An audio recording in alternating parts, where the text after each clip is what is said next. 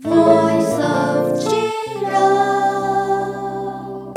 Stay tuned at midday. Listen up right away. What? No way! Yes way! It's time for News for Kids. News for Kids. 真的假的？真的假的？真的假的？原来如此，原来如此。原来如此！你不知道的趣味新鲜事。 ICRT's News for Kids. Hey, guess what? Today is the start of a long weekend.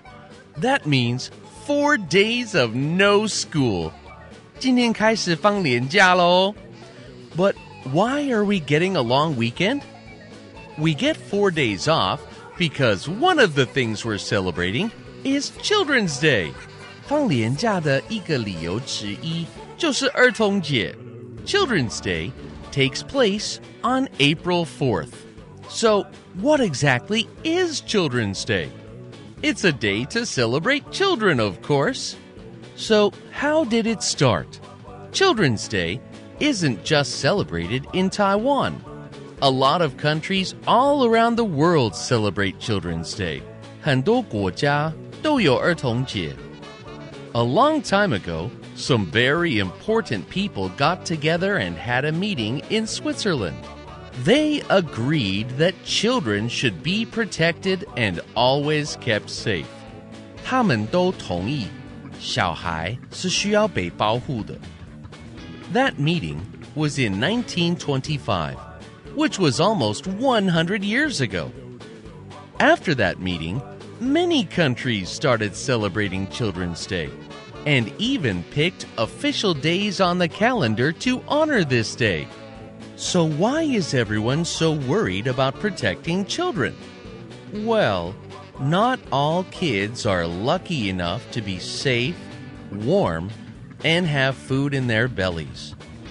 There are a lot of children out there who don't have enough food and water or a place to call home. Some don't even have schools to go to. 有很多小孩很可怜，没有家，没有东西吃，也没办法去上学。That's why there are a lot of people and organizations out there that are trying to protect kids all around the world. It's great that there are so many people who are trying to protect children. And it's especially great that we all get to take a long holiday. Then families can spend a lot of time together. 放年假就可以跟家人出去玩哦，不错吧？So, what are your plans for this long weekend? I hope you're doing something fun. Vocabulary. Hi, does your family spend a lot of time together? Together, 一起. We often get together and watch baseball games. 我们常常一起看棒球赛。 Spend 花费 Did you spend all your money on the cell phone? 你钱都花在买手机了吗？ Not all 不是全部。I spent a lot of time watching TV. 我花好多时间看电视。Protect 保护。The black-faced spoonbill is a protected animal in Taiwan. 黑面琵鹭在台湾是保育类动物。 Calendar 月历，I have marked your birthday on my calendar.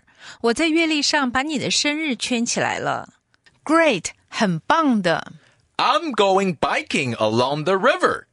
我要去河边骑脚踏车。 Wow, sounds great. 听起来真棒。Many children are great singers. 很多小孩很会唱歌。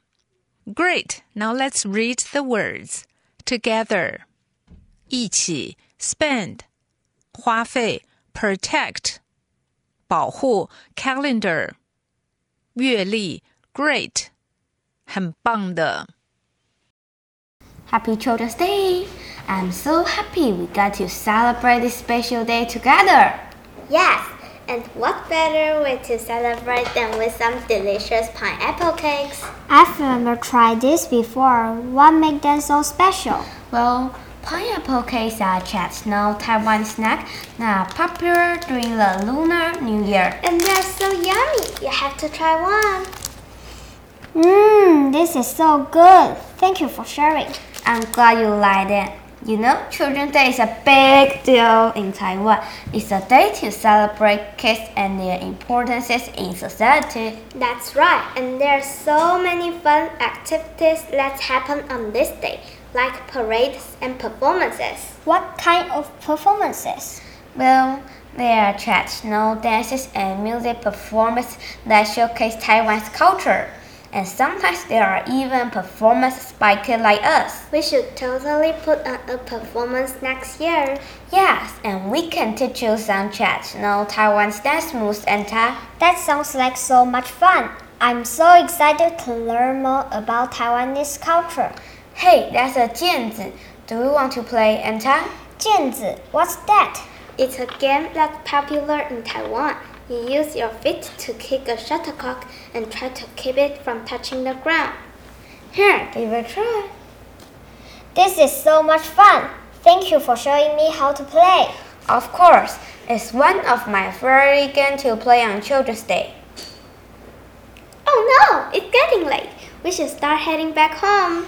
Aw, really? I was having so much fun. Don't worry, we can always hang out again soon. And maybe next time we can even try some traditional Taiwanese crafts. Yeah, there are so many fun things to do on Children's Day.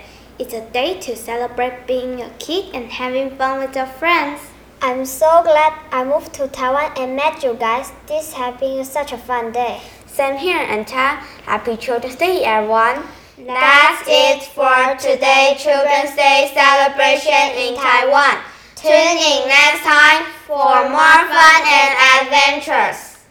Bye bye. Bye bye. Voice of Jiro.